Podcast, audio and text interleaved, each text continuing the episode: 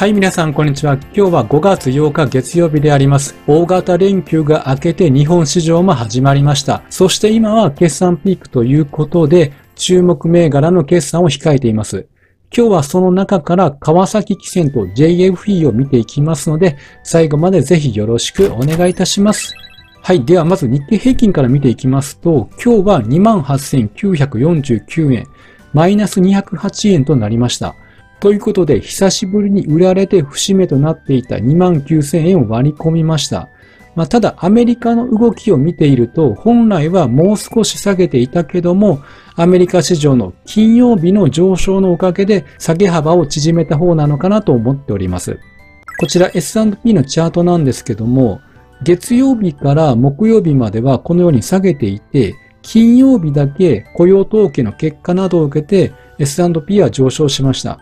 あと、この日はアップルの決算の影響も大きかったことが要因であります。アメリカの雇用統計に関しては、雇用者数、前月比25万3000人増加ということで、市場予想を上回ったんですけども、前月分が下方修正されて、労働需給の逼迫は緩和しつつあるという見方から、好意的な受け止めが目立ったということでありました。まなので日経の先物でも一時、この月曜日から木曜日のあたりは下げていて、400円以上下げる場面などもありましたけれども、この金曜日を迎えた段階では、マイナス87円と下げ幅は小幅になったということもあって、今日は日経平均そこまで下げなかったのかなと思います。では、業種別見ていくと、値上がり率トップが空運であります。1.66%上昇しております。これは JAL が2日に決算を発表していて、23年は20年以来の黒字になりました。そして今期の業績予想は売上収益が前期比で20.5%の増加になっています。最終利益は59.8%増加といよいよコロナからの脱却が伺えて交換されて上昇となりました。あと今日見ていく海運と鉄鋼も上位にランクインをしていきます。では今日決算を発表した川崎汽船からまずは見ていきましょう。はい、まず川崎汽船は通期の決算を発表しました。23年は経常利益、最終利益ともに6900億円と過去最高となりました。そして今期の見通しが経常利益は81%減少の1300億円となりました。これは前日の商船三井の決算からも、まあ、減少するということは予想はできていました。そして今期の年間配当は200円ということで、前期は600円と記載があり、まあ、3分の1なんですけれども、株式分割をしているので、実質の配当としては50%の減配となっているということであります。で、その部分を少し見ていくと、こちら第3四半期の決算説明会資料なんですけれども、まず1対3の株式分割を行ったので、ちょっとややこしくなっているだけなんですけども、もともとは株式分割前は中間配当が300円で、期末が900円。なので合計が1200円ということでありました。そして10月1日に1対3の分割を行ったので中間が100円、期末が300円、合計400円となったわけであります。で、こちらが今期の決算で発表された株主還元政策であります。で、22年は400円ということに対して、今期が合計200円ということで、まあ、前期から見れば半分になっているということであります。で、この200円の内訳が中間が100円、期末が100円になります。ただ今回、このように500億円の追加還元を予定しているということであります。まあ、これが配当なのか、自社株買いなのかはわかりませんが、投資家にとっては交換される材料であります。あと皆さんご承知の通り、去年は1000億円の追加還元を行ってきておりました。その時のチャートを見ていきますと、第2四半期の時に上限1000億の自社株買いをこれからしますよということを発表してきました。タイミング的には株価が下落してきていたところだったので、ちょうどいい時期ではあります。これは9月の中間配当でこのように下げていました。なので、まさに唯一の明るい材料がこの自社株買いということでありました。結局ここから約半年間かけて元の水準までこれ戻ってきたということなんです。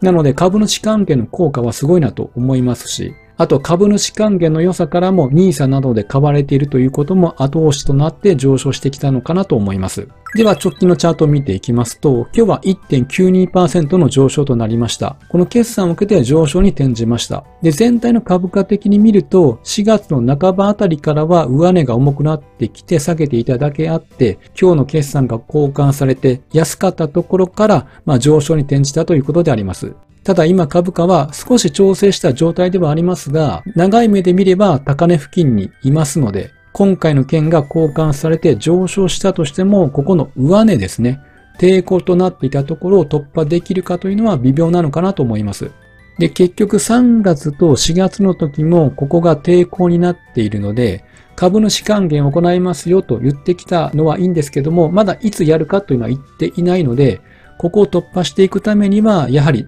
実際のその株主還元と、あとは好業績が加わって、まあ、ファンダメンタルがプラスされて上昇トレンドに乗っていけばここを突破できるのかなというふうに思っております。まあ、とは言っても500億円の株主還元が今後控えているということは安心材料になるのかなと思います。では次に鉄鋼から JFE を見ていきます。JFE は引け後に通期の決算を発表しております。ポイントは今期の最終益であります。23年は1620億円、24年は1900億円ということで16%増加の予想であります。それと同時に配当を80円から100円に引き上げています。ではなぜ今期は業績が回復する見込みがあるのかというと、これは自動車分野を中心に鋼材需要が回復する傾向にあるからです。まあ、ここにもあるんですけども、物価高騰、人手不足等による影響が一部では見られるものの、半導体の部品供給制約の緩和による自動車分野の回復を中心に国内鋼材需要は徐々に改善してきているということであります。まあ、こちらのグラフを見ても22年29からこう右肩上がりに増加してきているということがわかります。あと自動車関連でこれからの需要が見込めるというのが、自動車の電動化に不可欠な高級無方向性電磁交番というのがありまして、この需要がこれから急速に拡大すると想定していることが見込まれています。これは専門分野すぎて難しいのですが、エネルギー利用の効率化を図り、自動車の航続距離も延伸できるというもの。なので、電動車の駆動モーターにはこれが欠かせないということで、これからの需要が見込まれているということであります。で、それを受けて、設備同士を増強していくということ、西日本製鉄所の倉敷地区に設備を増強予定。投資額は約490億円で、稼働時期は24年上期からということであります。ということもありまして、これらが稼働していけば、業績への期待も高まるんではないでしょうか。では、チャートを見ていきます。今日は1633円プラス1.4%と上昇しております。今日上昇していますが、この引け後にですね、決算が発表されているので、今回の決算を受け止めての動きは明日になります。一応 PTS では1700円台をつけているので、一応交換されているということがわかります。あと200日移動平均線が意識されているということもわかります。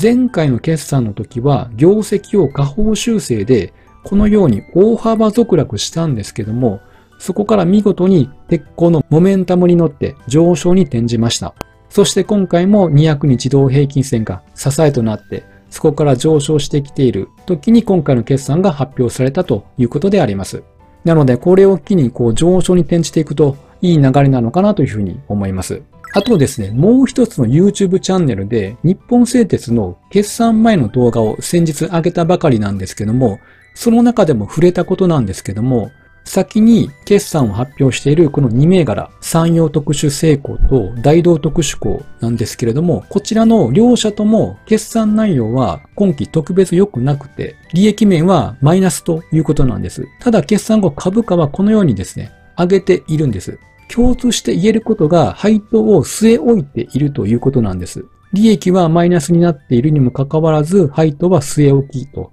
いうことでありまして、まあこれが交換されたのかなと思います。あとは株価が以前のこの高値から調整をしてきている。その中での決算の発表もあって、安いところでこう買われたということも考えられます。日本製鉄の決算前の動画、もしご興味もしくは見られてなかったら概要欄にリンクを貼っておきますので、ぜひご覧ください。ということで JFE の場合は今期の見通しも良いですし、増配もしてきているということなので、まあ、交換されているということが PTS からも分かりました。なので、それが鉄鋼業界にポジティブに影響を与えて、10日の日本製鉄の決算も良かった場合、再び1月、2月のような上昇があるかわからないですけれども、期待は持てるのかなというふうに思っております。はい。ということで、両者の銘柄を最後に見てみたいと思います。まあ、両者とも海運と鉄鋼を代表する銘柄なので、とりあえずは決算後の反応は良さそうなので、株価的には2銘柄とも今ちょっと調整が入っているという段階での決算なので、今回の決算を機にある程度は上昇が見込めるのかなというふうに思っております。あとは他の海運と鉄鋼株にも影響を与えてくると思いますので、明日からの動きが楽しみになるのかなというふうに思います。はい。では本日は以上となります。ぜひ高評価ボタンや、あとチャンネル登録、ぜひよろしくお願いいたします。